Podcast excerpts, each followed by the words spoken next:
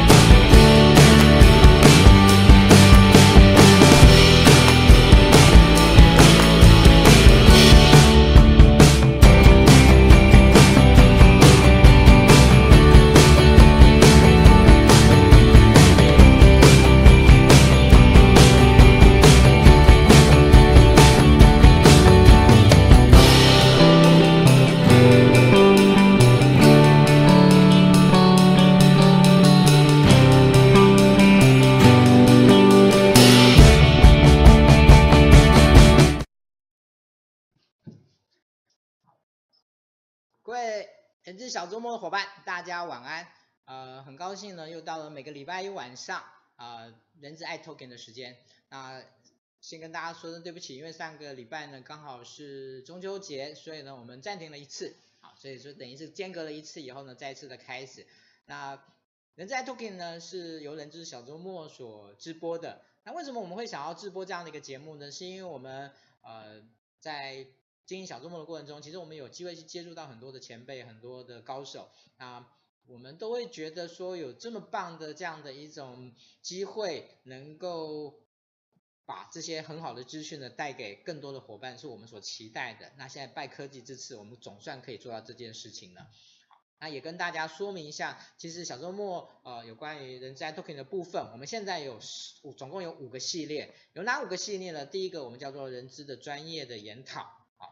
那这是我们在人资专业的部分一个比较核心的部分。那第二个呢，我们称作叫人资产业的部分，也就是我们会提供很多有关于服务 HR 的相关的这些资讯的。的这些厂商的一些相关的知的一些活动，来跟大家做一个说明。那第三个呢，是我们叫做叫讲师的橱窗，我们会邀请一些讲师呢来跟大家做一些分享。这是我们第三个。那第四个呢，我把它称作叫人书的对谈，也就是说我们去啊跟一些出版社合作，然后去邀请一些他们一些新书，然后跟人资相关的部分，我们来跟他做一些分享。那最后一个呢，叫做职涯的分析。好那其实早期的时候呢，是比较偏重在有关于呃人资的职涯的发展的部分，但是我们现在呢，把它比拉得更广一点了。其实我们现在谈的呢是整个职涯这个议题的这样的一种探讨。那我们今天呢要谈的主题就是什么？我们今天要谈的主题就是有关于跟职涯相关的这个部分。那我们今天呢邀请到一位非常的年轻的职涯协助者来谈谈他的职涯探索。好，那他是谁呢？他就是我们的陈伟霆老师，来，掌声欢迎。好，谢谢谢谢。对，来跟先跟大家打打声招呼。Hello，大家好，我叫陈伟霆。OK，好，我想大家应该很少看到我邀请这么年轻啊、呃，这么貌美的的受访者来，嗯、参加我们这次的直播。好，但是呢，我跟大家保证，绝对不是因为他年轻貌美，所以我邀请他来。好，这个绝对，我绝对不是这样的人。好，那。他到底有多少的料呢？我想在这过程中呢，我们就请您一一来这样子品评一下。好，那我想一开始我们就直接先请那个老师来自我介绍一下哈，就是您的。虽然大家可能应该有看过他的 profile 了哈，那嗯，我想还是由他来自我介绍一下，让大家能够更了解他为什么会成为这样的一个人。嗯，好，呃，大家好，那我先自我介绍一下，我叫做陈伟霆。那我是英国 Durham University 毕业的，然后行销硕士这样子。那我的专业主要是在呃行销创意方面的工作。那我毕业之后呢，就在呃英国伦敦那边的旅游公司实习，那也是做行销方面的工作。之后我就回到台湾，因为我是就是爱台湾的小孩，所以回到台湾之后，我就直接进入一零四人力银行，然后。在一零四的期间，我是担任行销与顾客价值经理，主要是负责学生族群的面向这样子做经营。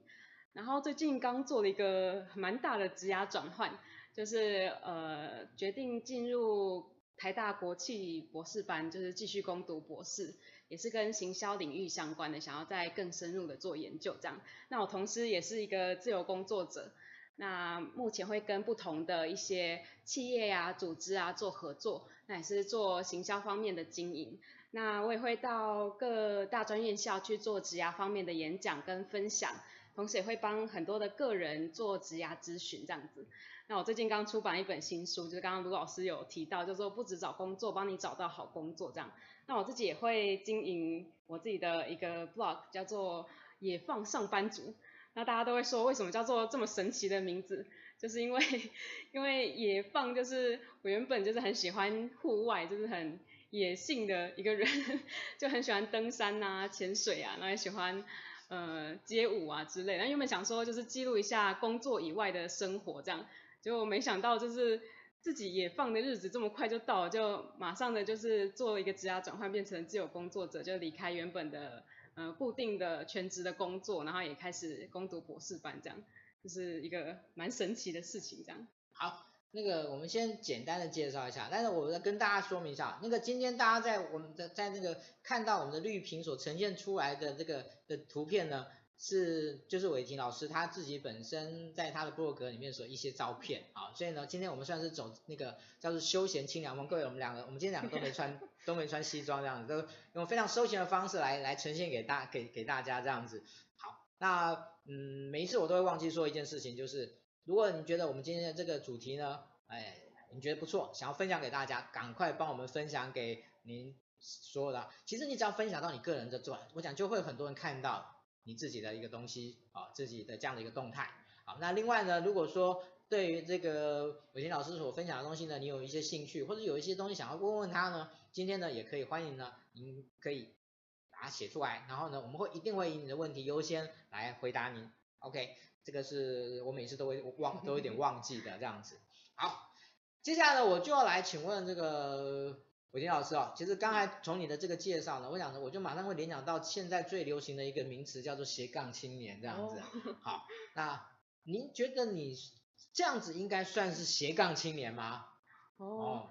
就是我自己来看，因为我知道斜杠青年现在很夯嘛，那我觉得斜杠青年的定义应该是说，他主要是想追求比较多元的一个职业发展，那同时他也是可以因此享受更多元的生活，然后也会有多重的收入这样子。那我原本就是斜杠青年，算是我一个理想的状态，就是因为我也是兴趣很多元的人，然后也是。呃，喜欢发展各各式各样的能力啊，或者是感兴趣的事情，这样很喜欢去学习。然后原本是一个目标，但是现在我觉得比较像是真的有变成斜杠青年的感觉，因为就是有很多不同的不同的工作面向，包括像是呃做职涯咨询啊，或者是行销方面啊，或者是呃去演讲啊、出书啊之类的。然后也开开始慢慢的算是一个比较。渐趋稳定的斜杠青年这样子。OK，你你可不可以学说明一下，你现在斜杠了几条杠啊？呃，斜杠了几条杠？嗯，行销创意人算是一条杠。对。然后呃，还有也是会去当讲者。我我，我觉得应该要稍微、嗯、稍微的，因为我们想啊，现在斜杠有个很重要的就是有赚钱的才叫斜杠，嗯、不然叫做虚线。哦，对对对对对。对。真的。所以呢，您的斜杠怎么个赚钱法？可以方便透露一下吗？好好好，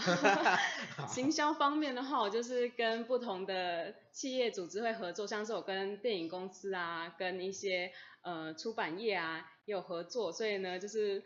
是每个月固定的一笔收入这样子，然后是一个方面，然后另一个方面就是会去各个组织啊，或者是学校、大专院校去演讲、分享职涯这个主题，那也是也是付费的。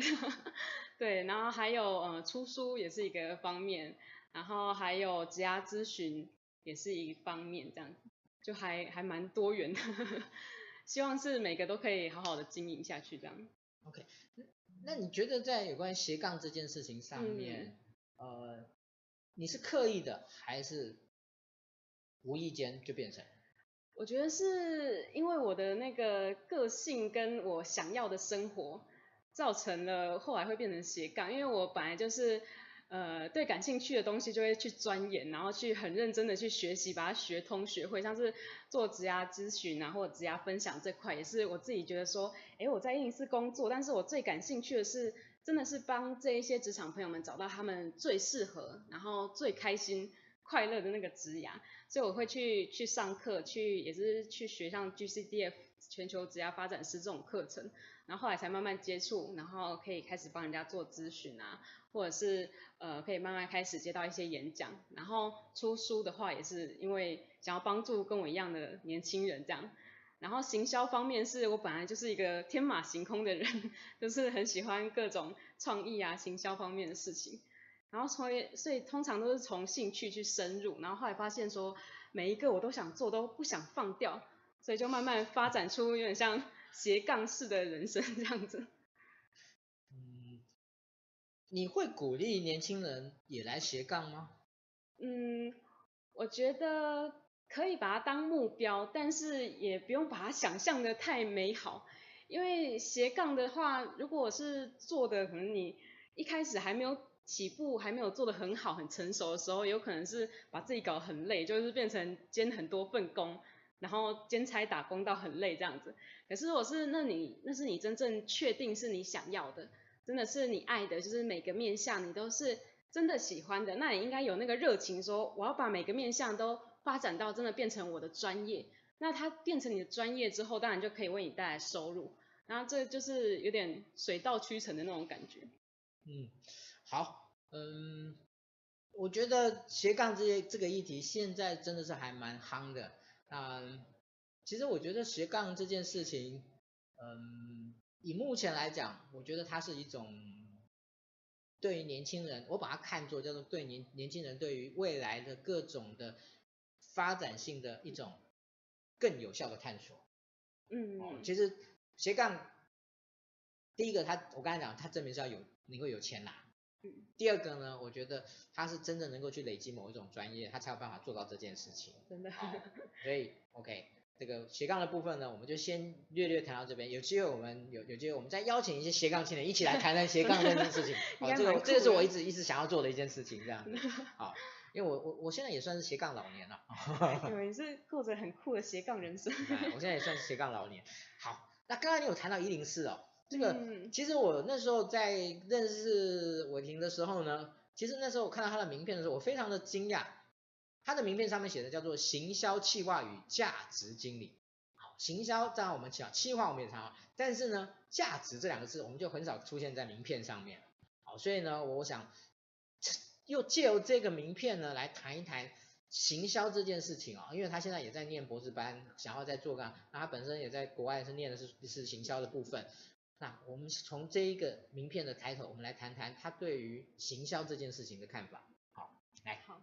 就是呃，之前公司应是人力银行，他是独创了这个这个职务名称，叫做行销与顾客价值经理。它会叫做顾客价值经理，主要是以前我们行销可能就是从行销角度出发，就是。一直卖我们有的产品去给我们的顾客，但是呃，我们公司前公司是希望说，呃，可以从顾客的角度出发，就是看客顾客他们真正的需求，真正想要的是什么，然后去为他创造真的他最需要的那个价值，这样。然后这这也是我很认同的一点，就是会觉得说，对，我就是要帮到我这些客人，就是我就是帮到这些顾客，我真的要创造对他们来说真正他们需要的价值。所以我是蛮认同这一点的，然后也是，呃，我之后会去成为，就是会开始往职涯咨询的这一块多去学习，这样子，也是因为我对这方面是真的比较感兴趣，这样。好，那我我讲我比较更感兴趣的是你对于行销这件事情，嗯，哦，因为我觉得你现在刚刚我们在还没有开始之前呢，我们有谈了一下，就是说，哎，你现在有在负责这种电影或者是的一种社群的发展的部分。我想应该是从形象的的角度来看这件事情。好，那我我这个部分可不可以请你多分享一点？我想应该很多人会很有兴趣的。行销的哦，因为这是就是我刚做一个职涯转换，也是最近才正要起步。就是如果是出版业的话，可能就是帮他们做一些内容方面的行销的方面。对，现在内容经营就是蛮夯的嘛。对，还有社群的面向。然后电影是我最近接的一个新 case，然后他们主要是希望我可以帮他们做一个校园的经营，因为现在的社群可能是不仅限于各个社群媒体，像说 Facebook、Instagram 这些社群媒体，它可能是主要是真的是人与人之间的这个互动，它不局限于任何一个社群媒体，因为 Facebook 说不定呃也不知道下一个夯起来的那个社群是什么，但是他会希望我去经营真的是年轻族群这一块。不管是从他们现在会使用的各种的社群着手，或者是真实的人跟人的互动着手，都是这样。你可以讲个具体的例子，你怎么操作这件事情？嗯，怎么操作吗？嗯，我预计啦，就是哎，可是这好像有点不方便讲。没有没有，我讲以前的，我不要讲现在。哦，以前。对对对对，我没有讲现在，现在当然就是商业机密嘛，对不对？对。嗯，以前的话。可能不同公司或者是呃不同行业会不同的操作，但是都会从呃他真正的客群是谁，那这些人他真的会需要什么，然后他们会在哪里出现这方面去着手。那例如说，如果是年轻人，当然他会比较常出现在 IG 或者是 d c a r 上面。那我说是一个比较资深的或者是一个比较成熟的工作者，他可能会比较常出现在 Facebook 上面，所以我们会从不同的管道，或者是说他们的不同的性质着手，就是他们真正喜欢的话题啊，他们感兴趣的语言，然后去跟他们接触，建立比较深的连接，或者是像很常见的那个，呃，可能之前会觉得是没落掉了，但是其实它的效力还蛮大，像是 EDM，就是 对，或是 cold emailing 这样，嗯，呃，我我我在这边我算是满足一下我自己个人的的学习需求哈。嗯就是有一个说法叫做叫做就是社群式的语言，什么叫社群式的语言啊？哦，社群式的语言可能就是没有那么官方正式，但是让人家很亲切感，而且有时候是你在网络上你真的有这个用这个社群，然后在这个群体里面你才会知道的那种讲的话，像是什么老司机之类的。我也是。什么叫做老司机啊？就是。应该应该。对不起，我真的不知道。应该就是比较有经验，我也是后来多去了解才会知道，就是对对某一个方面可能是比较有经验之类的人。OK，好。那个，其实我为什么我要问这东西？因为我觉得其实行销这件事情真的是要叫做日新月异啊。虽然那个小的我之前也是年轻的时候也是做行销，但是呢，嗯、我就觉得嗯，现在真的是不太一样啊。所以呢，今天呢刚好呢有这个机会呢，就就把它那个挖一点出来跟大家分享一下。好，这个是有关行销的部分。接下来呢，我们就来谈谈有关职涯辅导的这一个部分。好，这是刚才那一杠写完了，我们再杠杠杠杠下一个。好，那。对你个人而言，你自己当然你有去学过了啊，那有就你有你有你的你的专业的认认证的这部分，那你对于职涯辅导的看法跟你怎么去诠释它？嗯，对，我觉得职涯辅导的话，我我来我的诠释上面是觉得说，希望是可以帮帮人找到他呃真正的能力。还有他的兴趣，还有他的呃符合他各个价值观、各个面向，然后呢，同时呢又会符合这个市场需求，然后两个结合可能是在一个甜蜜点上面，那可能最终的目的是可以以帮助到到这个个人，就是让他可以发展最适合他，然后也最开心的职涯人生为目标，因为职涯可能某种程度上就是跟人生很像，它占据了大概二分之一。二分之一以上的生活嘛，对。嗯。所以你会，如果说请你用三个角度来谈职涯，嗯、你会从哪几个、哪几个、哪三个角度？嗯，从几个角度来谈职涯，我可能会先看说，哎，你是谁？就是这个人他是怎么样的一个人？那他的个性啊，他的兴趣啊，价值观啊，或者是说他有的资源啊，他的生活形态是怎么样？从这个个人出发，然后再来可能会探讨的是说，你真正想要的是什么？可能是说你真正想要的生活是什么？你真正想象中，哎，超级幸福、好开心哦的那个生活样貌是什么？比如说，呃，像我自己，例如说是在一个大自然的环境里面呐，然后可能是有一只，有有有一些呃。我爱的人呐、有一些我爱的动物啊，然后也有我热爱的工作啊，等等，然后衣食无虞之类的。可是不同的人可能有不同的职涯想象，可是职涯最终的目标应该是，呃，我们怎么达到我们真正梦想的生活、梦想的样子，或者是我想成为怎么样的一个人？可能是一个，呃，一个很 kind，很呃对人对事都很圆融，都很有智慧的一个人。也有可能，那可能是以以终为始的感觉，就是朝着这个目标，然后再看我们需要做什么，然后来达到你真正想要的样子，这样。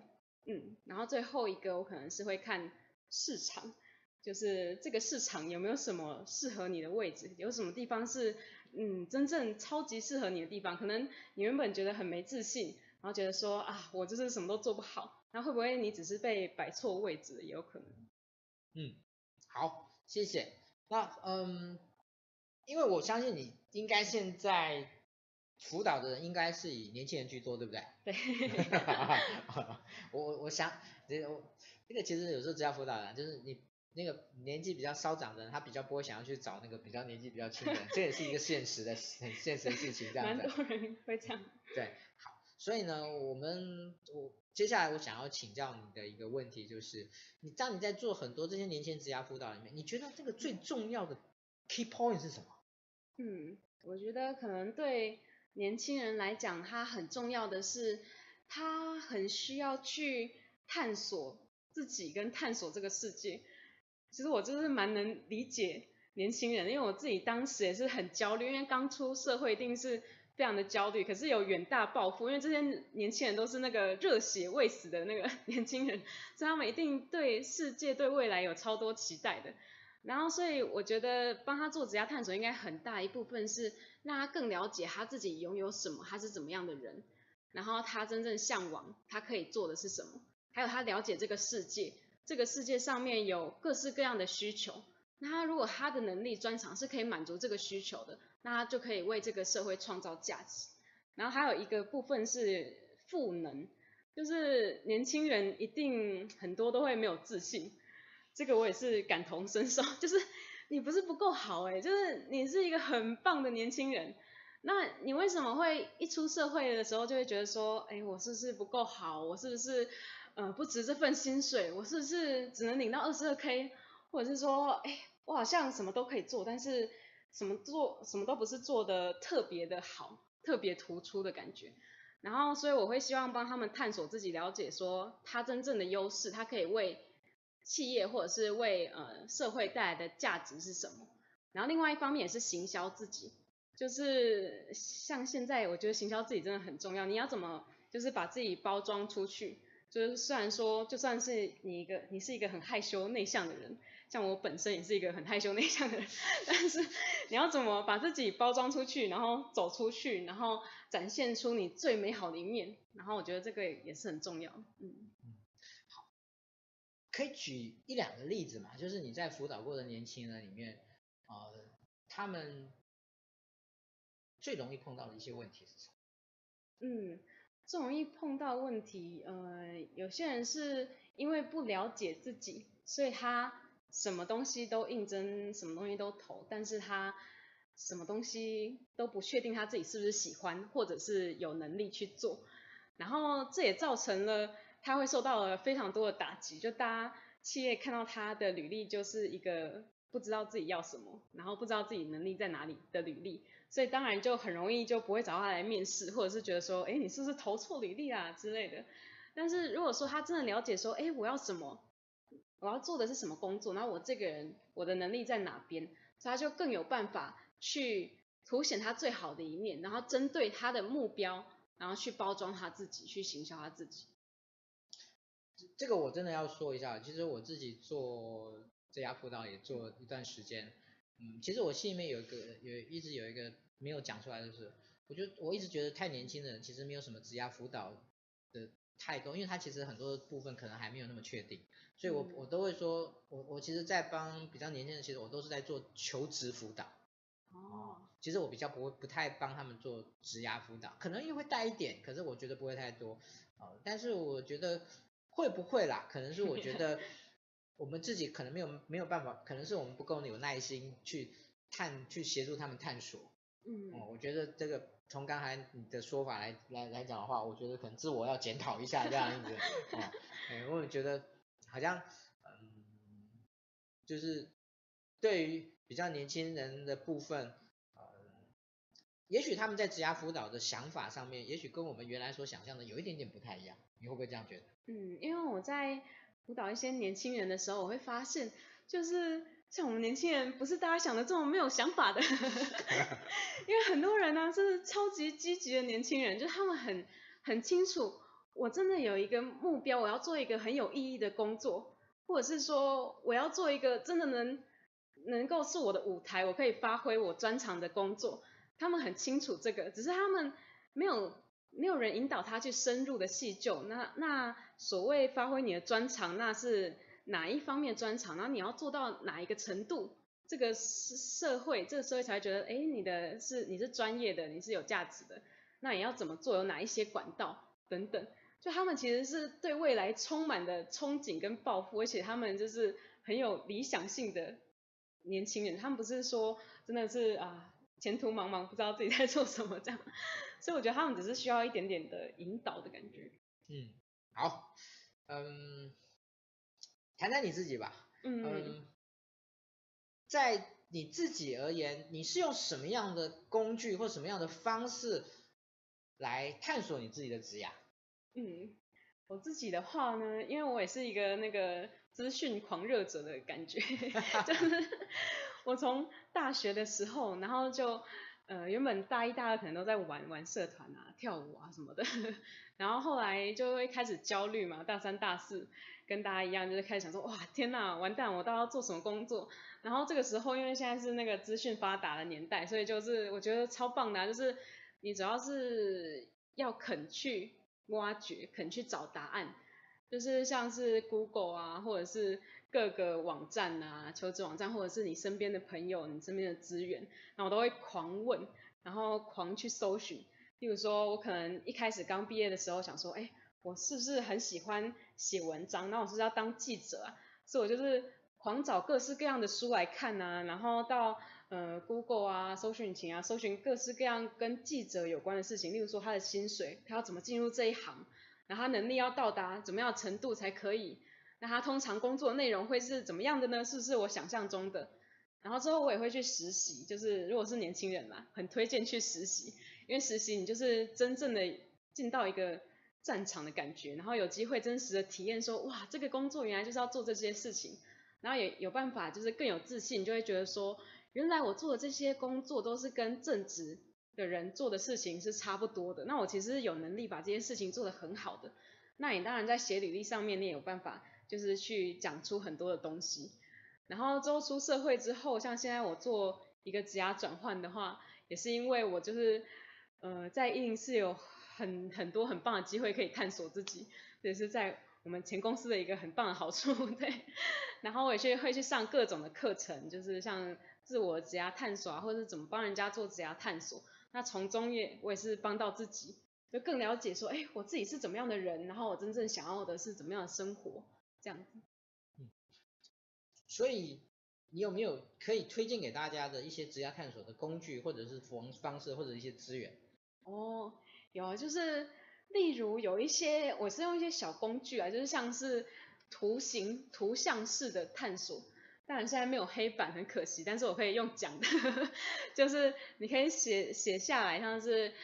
分成五个面向，然后你把细节通通都写下来，然后你就可以理清清楚。第一个面向就是你的兴趣、热情的方面，你有哪一些是你的兴趣、热情，真正很感兴趣，做起来就是让你非常开心、快乐的事情。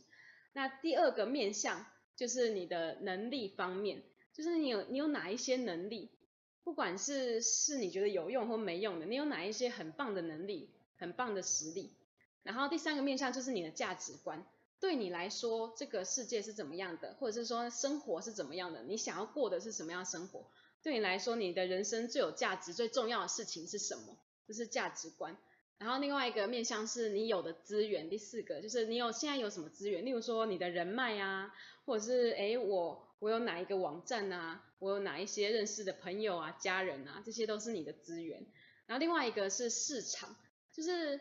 关于前面四个面向。有哪一些是这个市场真正需要的价值？它可能不一定是一个已经有的现有的工作，也有可能是完全没有过的这个职务，没有过的职务。因为现在很多工作都是新发明出来的，像是什么呃社群经理人，这也是新的工作。所以你也可以创造一个工作啊，就是就算这个工作不存在，但是你发现这个社会需要它，那它就是一个有价值的东西，然后就就去写下来。那我会。全部都细写下来之后，去统合看看这五个面相里面有没有一些交汇点。那这个交汇点应该就是一个甜蜜点，一个可以让你发挥的地方。然后我就会这样子去探索。嗯，你的甜蜜点是什么？我的甜蜜点有点像是我现在这样子，就是我现在的一个有点像斜杠的人生。这个是你自己分析出来的的甜蜜点。嗯，对对对。OK，好，呃。职涯探索的部分，我觉得真的可以值得我们呃作为一个人在这个发展上面一个很重要要学习的一个工具之一。啊、嗯哦，我觉得呃你你也不是每一件事都要跑去问别人了，有时候自己先问问自己，我觉得也还蛮重要的一件事情。好啊，接下来我们来谈一谈你的书吧。嗯，好。两个面向，第一个为什么会想写这本书？第二个这本书对你而言，从你从我们刚才谈的职涯的角度的话，这本书的对你而言的它的。它放在哪一个位置上面？哦，好，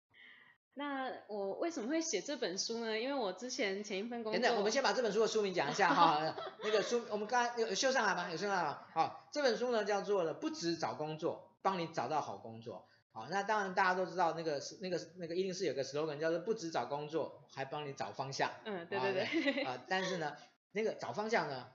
还是只还是比那个比你找到好工作差了一倍啊，都都很重要。好，来，好，就是为什么会想出这本书，主要是当然一方面我很喜欢写东西嘛，就是这是我的兴趣，就是写作。那另外一方面，因为我刚好在英式的另一行工作，那我负责的族群是比较年轻人、学生族群，然后我就会发现，哇，这些年轻人跟当年的我真的好像哦，就是会找不到自己的方向，或者不知道自己的能力在哪里，或者是怎么行销自己，他不知道要怎么走进这个真实的社会。然后我就觉得说，不行，我一定要分享给大家，就是 既然我已经进入了这一行，那我知道很多秘密，知道很多就是。其实他们只要知道之后，就会过得，呃，少走很多冤枉路的事，这种这种事情这样，然后我就会觉得，那我一定要分享给大家，然后刚好有这个机会，有一个，呃，就是湖南出版社，我们我们很棒的总编，然后就邀请我说，要不要写这样的书，然后就很开心的就开始写，然后都是很热血的，在下班啊、周末啊，就是继续写，但是也是写起来觉得很开心，就是觉得啊，跟大家分享有用资讯的感觉这样。那这本书主要会分，就是有四个面向，没三四个面向。就是第一个就是它是怎呃怎么跟这个市场接轨这样子，那怎么去行销自己啊？例如说履历、自传、面试这些面向。那另外还有就是这个市场的趋势。这个我先打断你一下，这个你今天要谈的其实已经比较是属于这个书籍的这个内容的部分。嗯。但是呢，我更 更要那个呢挖挖深一点，就是。哦。你觉得写一本书对于一个人而言，它的意义跟价值在什么地方？哦。尤其从职涯的角度。从职涯的角度，我觉得写书之前可能没有想到太太多，可能就有一点觉得说我想做这件事情。可是出书完之后，我发现他，嗯、呃，对一个人职业价值上，以我自己来讲，是还蛮多影响的。例如说，他开启了很多的机会嘛。就是我因为出了这本书，那我开始，可能大家会比较觉得说，哎，你是比较可以相信的，或者你有一些事情是可以分享，像是例如卢老师找我来这边做一个分享，也是很棒的机会啊。啊我我不是，我其实不是因为只有你写书啊，我们认识一段时间了这样子。谢谢谢谢。对，还有呃，可能是去各个学校、大专院校，或者去各个组织去做分享、演讲、职涯相关的议题啊，或者是说开始做咨询啊，可能会比较有说服力这样子。然后也有有一些呃文章上面的邀稿这样子。嗯，不过写书这件事情也蛮。也蛮就是很就是你当你把它写出来的时候，就是就是让人家客观评价的时候，真的对，有没有有有没有有没有人给你一些什么样的评价，让你觉得是你是你觉得很受用，然后也觉得有点有有没有些还是有一些受到刺激的东西？嗯，通常都是通常都是很棒的那个建议，有的是说呃你可以再多写一点什么啊，就是我们还想看什么东西啊之类的，就是你可以再多分享一些，因为我后面有一些什么。有趣的、快乐的职涯工作的故事，这样，那想有些人就是想说，我我想再多听一些这方面的故事，或者是一些比较好笑，就是说，哎，你里面的照片可不可以再找，就是更漂亮的照片啊，或者是 更清楚的照片，解析度高一点之类的，就是收到很多评语这样。OK，这边我们有一个问题哦，我讲先、嗯、先就是有一位伙伴问到，我们就先来回答他问题。好，他的回答他的问题是说。呃，就是那个伟霆老师，你辅导到今天呢，会觉得年轻人换工作的频率很快吗？那会为了避免这种情况呢，特别需要发呃发生，特别需要做一些什么吗？这这应该知道他的意思了哈。嗯，是哦，是他是以一个人资的角度来讲说要做什么，嗯、还是以那个年轻人的角度？也许你两个都可以讲一讲。好好好，很感谢这位朋友的提问。就是我觉得年轻人换工作很快，主要也是因为年轻人的特性，因为在这个这个时代里面，世界变动的太快了，以至于这么多东西不固定。那年轻人他们也觉得，呃，以前会追求说我要很稳定的工作，那他们现在追求的比较是自我实现的这一块，所以他们会很清楚说，哎，这个是我不喜欢的，那我可能就跳到别的地方，我可能去找我喜欢的这样。对，所以这也是因为现在的比较年轻族群的人才，跟以往，呃，过去的比较资深人才，它本质上的不同的关系。然后我觉得这个没有好或坏，虽然说有很多企业会觉得说，哎，你这么快就换工作，是不是你很不稳定呢？你是不是一个很不稳定的人？那我觉得如果从年轻人的角度来讲的话，呃，你应该自己要知道这一点，就是要知道这个市场会怎么看你。如果说你很快的换工作的话，有可能这个市场会觉得你是一个不稳定的人哦。可是也不不代表说你在一个痛苦的工作里面备受就是虐待之类的，你还是要苦撑下去，不要换工作，就不是这个意思，只是要让你了解有这个这样子的风险跟这样子的看法。那你之后你要怎么去决定？例如说，它可能是一个有发展性，你可以学习的，那你是不是可以撑下去？例如说，你撑到三个月，撑到半年，看看是不是可以学到东西。或者是诶，发现原来你慢慢上手之后没有这么困难，你可以撑到一年，那可能你就会收获更多，也不一定。但是如果是真的很不合理的劳动环境，例如说它真的是违法，然后严重影响到你的健康、你的生活各个面向，那当然就是赶快逃，对。所以其实是很不一定，但是你要知道就是，呃，你换工作快的话，可能人家的看法，那你要怎么去解释这一块？那通常我们会用比较正面的方向去解释，例如说，呃，我换工作是因为我要追求怎么样的职涯？因为你一直抱怨的话，人家可能会觉得你可能就是一个抗压性低、爱抱怨的人之类的，这样。嗯，好，谢谢。那我们还是回到这本书啊，嗯、这本书大概有几个重点，你刚才也提到，我们再哎重新整理一下，嗯，就是大概有几个重点跟大家分享一下。好，主要重点第一个就是求职方面怎么行销自己嘛，履历、面试、自传。那第二个重点就是，呃，了解这个市场，这个市场有什么新的趋势，例如像是斜杠青年，就是一个很新的话题。然后第三个可能就是我会介绍很多就是比较没有强硬的学经历限制的这种工作，例如像我自己在做行销，行销也算是比较不会强硬的限制，你一定要什么科系毕业，然后一定要有多少经验这样，这种工作它可能是比较适合。呃，跨界转职者或者是年轻人的这种工作，然后最后一个面向我会介绍一些，就是我认识的各行各业的朋友，那他们是很享受在他们工作里面的，那他们到底是怎么办到的？怎么会有这么开心快乐的职涯？就是会带大家了解一下他们的故事啊，就会讲很多关于这些快乐工作人的故事这样子。嗯，好。呃，刚刚听我有看到有人问问题，我们呢待待会再来回答这样子。嗯、那我们来问下一个问题是，对于你现在观察到的周遭的年轻人，你觉得他们在职涯发展上面有没有一些特别的地方值得分享给大家的？哦，好。哎，因为那个我发现到这个，我有时候年纪就是跟我差不多同辈的人，我们有时候看待年轻人的时候，真的是戴真的是容易戴着一个有色眼镜。真的。因为我觉得现在真的存在很多那个世代偏见的感觉，就是可能比较资深的工作者会觉得这些年轻人怎么这样子啊？那年轻人就会觉得，哎，你们这些人怎么都这样子看我们，这样想我们？那其实我觉得是因为现在年轻人才跟以往的人已经有很大的不同了。就像以前的人，他可能是生活在一个比较呃从农业社会开始。起步，然后转到比较呃可能开发先进一点的社会里面，那追求的面向可能就是像我们一般讲的什么钱多事少离家近这种，他可能会觉得很满足，或他还会追求一个稳定。但是现在的年轻人，嗯，我身边观察起来就比较多是，他们已经有一个基本的安全啊、温饱，这个已经满足之后，他们比较多追求的是自我实现这块。那他们也很重视自由，像是为什么现在斜杠青年啊、零工经济啊，或者是自由工作者这种话题会这么夯，就是因为现在年轻人他越来越向往的是比较自由、有弹性，然后有发挥的舞台跟空间。那他们也很重视，就是人跟人的相处，他是不是会获得尊重，他是不是在一个开心快乐的环境里面工作，那还有他的自我实现，他是不是？可以做着一个对他来说真的有意义的工作，或者对社会来说真的有意义的工作。我觉得这是比较多是那个现在年轻一辈就是比较追求的工作面向这样。嗯嗯。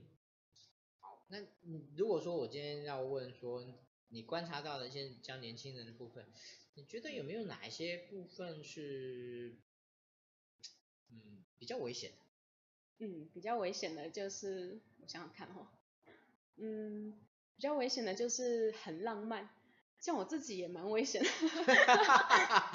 因为我也是一个过度浪漫的人，就是会觉得说，对，我就要追求我的梦想的人生，我梦想的职业，它比较任性，比较浪漫一点，比较理想化。那所以有时候我也很喜欢跟一些很现实面思考、很理性思考的朋友们相处，因为他就会提醒我很多这个面向，就是现实面你要考虑什么，然后你要怎么怎么去一步一步很扎实、很踏实的。才可以达到你的那个理想、那个梦想，这样，嗯嗯，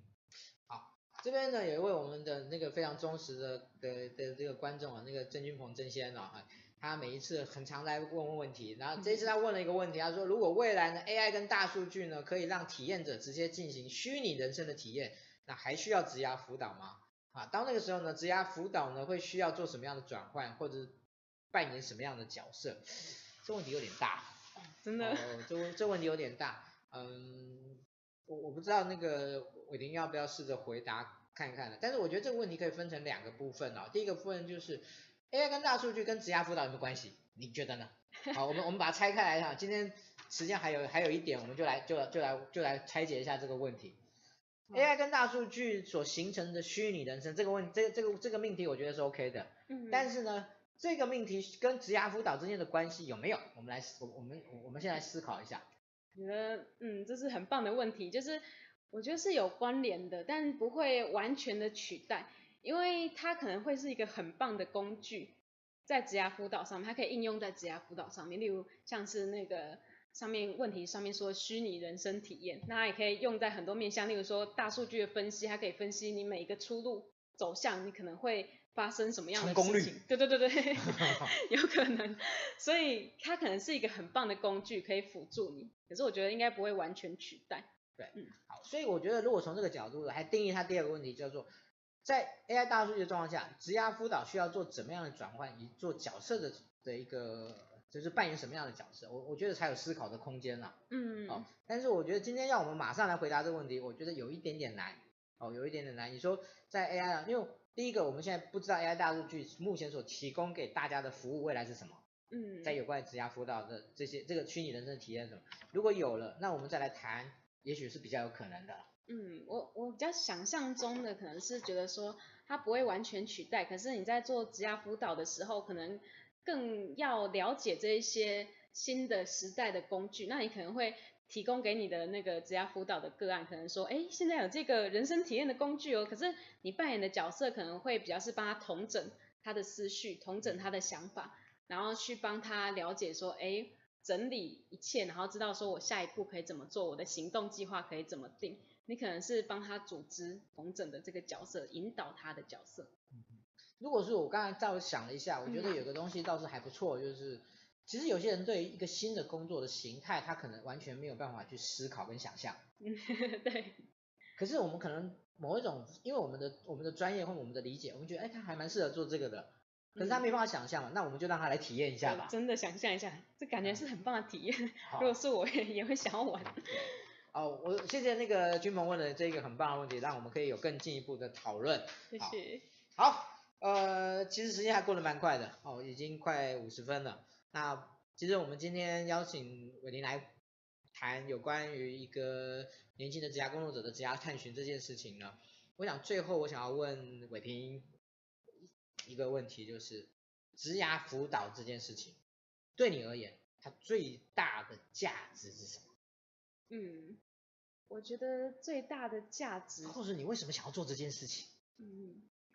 我就是因为我自己啊，我自己的人生观，我自己。最追求的是就是开心快乐，我觉得人生最大的目的就是我要过得开心快乐，但是我很想帮所有的人都达到这一点。那我在一零四之前在工作的时候会发现，哎，好像很多职场朋友们是工作的不开心的，可是职涯占据了这么大半的人生，那你过得不开心，勉强自己，那多痛苦啊！就是觉得很希望可以帮助到这些人。那职涯辅导它最大的意义。我觉得就在于帮助这些所有的，呃，在职涯里面可能他过得不开心，或者是说他已经很棒了，但是他还想要更棒，他想要再追求他真正想要的这些人，那去发现更多的可能性，他更多的选择，那真正的让他可以过他真正向往的、喜欢的、开心的生活，然后也有他的舞台，真的适才适性适所这样子。嗯嗯，好，我想真的很棒啊，今天嗯。我之所以会想要邀请那个伟霆来跟大家做，呃，是我第一次认识伟霆的时候呢，第一个我被他那个很灿烂的笑容很吸引，然后这个我想今天大家应该也应该可以跟我一样。那第二个就是我觉得它呈现出的是一种年轻、勇于追求，但是呢又具有某一种很深刻的理性的思考的这样的一种氛围。好，这是我对他一种非常非常特别的一种印象。啊，我想今天呃，从我们今天所谈的内容可以感觉得出来，有一个很重要的东西是我在最后想要跟大家分享的。呃，这几今年以来，常常很多人会问我说，哇，你经营小周末这么多年啊，你一定是一个很有热忱的人，你一定是一个很有热情的。呃，我都会说，我不能说我不是一个热情的人，我不会说我是一个没有热忱的人，但是我必须要说，如果你认为是因为我有热情、有热忱，所以我可以经营这么多年小周末，那我真的要跟你讲，那真的不是我的重点，那真的不是一个核心的要件，因为人的热情跟热忱是会消退的。我说，那他们就很纳闷了，他说，啊、那那那你为什么能经营这么多年呢？我说，很重要一件事情是因为经营小周末让我快乐。哦，快走。因为在经营，我就是一个喜欢跟大家聚在一起的人，我就是一个喜欢跟大家研讨东西的人，我就是喜欢，我就是一个喜欢跟大家学习东西的人。所以在每一次的聚会中，我都有，都让我觉得有快乐，都让我觉得有收获。也许开个玩笑，我早上一个聚会，下午一个聚会，晚上一个聚会，我身体会累，但是我的精神是快乐的，我的收获是满足的。好，所以在今天的分享里面，其实我觉得再年轻一点。他们也许他们也很努力，他们他们更 care 一件事情是快乐，是他们做这件事情不只是只有金钱的收益，而是他们真正在这个过程中获得了快乐。哦，这也是我自己在接触很多年轻人的过程中，我觉得他们如果真的觉得不快乐，没有在这件事情上面获得除了成就感、除了金钱以外，他们如果没有任何快乐，他们是不会想要继续做下去的。好，我觉得今天。伟霆也同样的告诉我们这一个很重要的事情。那我们今天真的很高兴邀请到伟霆来跟我们做这样的一种分享。那嗯，也算也也算是小小跟帮伟霆那个打点知名度，因为我觉得他毕竟是年轻的一辈，很多的人可能不一定认识他。但是呢，协助年轻人是我们应该要做的事情。OK，好，谢谢伟霆，谢谢谢谢。好，OK，接下来的部分呢是我的报告的时间。那呃，今这这个这个月我们有个很重要的事情，就是我们的新鲜人团三点零的部分呢正在招生之中。那收呃就是我们收申请的履历跟自传呢，收到下个礼拜五的晚上，啊，十月十二号的晚上，这是我们这是这个很重要。那什么是新鲜人团呢？基本上呢，我们小周末目前在有关年轻人的培养的部分的话呢，有三个主要的研习团。一个呢叫做养成计养成计划，这是在我们上个礼拜六刚办完甄选会，然后大家如果有看到的话，我们今年甄选了六位啊新的养成学员，那这是一个一年期的以学生为主的这样的一个养成计划。那另外呢是小鹰团，小鹰团是我们的类似的虚拟 MA 的方式，那基本上已经是在企业工作了，那有相当不错的条件的。的一些 M 的一些 HR，我们把它遴选为作为小鹰团的发展。那在这中间呢，我们后来发现到呢，缺了一块，缺的哪一块？就是有很多他已经毕业了，可是呢，他想要成为 HR，可是呢，可能不得其门而入。哦，这个以前我们比较没有照顾到。那这一次呢，我们透过新鲜人团的转换呢，我们就把焦点放在这个地方。也就是说，我们欢迎你已经毕业的啊，那。想要成为 HR，但还不是 HR 的 HR 伙伴，或者你很之很之前，就是可能你你不是 HR 背景，但是呢，你目前呢才刚进入 HR，或者呢已经你已经是研究所快要毕业的，这个基本上都在我们新鲜人团的这个可以甄选的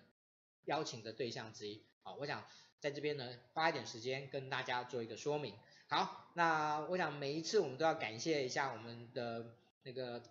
技术指导单位新网红直播工作室给我们啊、提供的这些技术跟器材的一个指导。好，那另外呢，我们其他的相关的活动的部分呢，会陆陆续续出来，但是呢，有几个已经出来的，我先跟大家报告一下。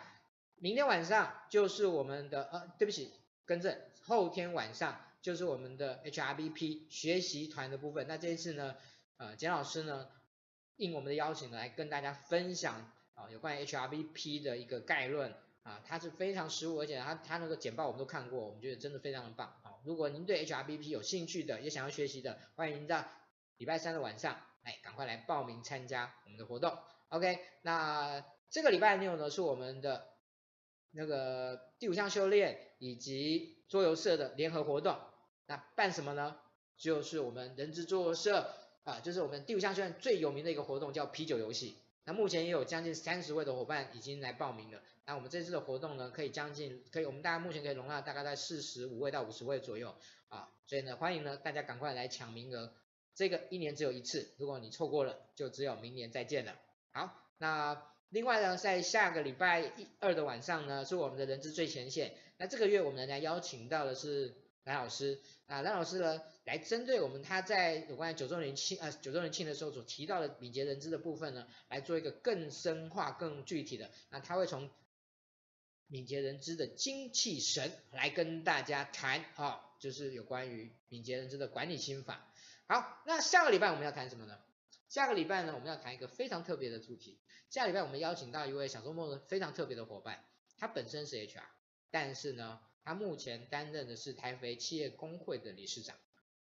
那我们在这个担任他担任理事的过程中呢，我们在跟他接触的时候，我发现到，哦，他真的对于哦从工会里一个身为 HR 又成为工会理事，他对于整个企业的 ER 的一些东西，他真的有很多的看见跟很多的思考。那我们在下个礼拜呢，我们邀请到这一位伙伴，他叫黄伟成理事长。啊，来跟大家聊一聊啊，有关于这样的一种双重角色下面啊，对员工关系的一些看见。好，那呃，人资小周末在每个礼拜一的晚上为您带来很多有趣的资讯，为您邀请到很棒的人来做分享，让我们有共同学习的机会，共同的成长。那我们今天的直播就到这边告一段落，谢谢您的收看，我们下个礼拜一见，谢谢。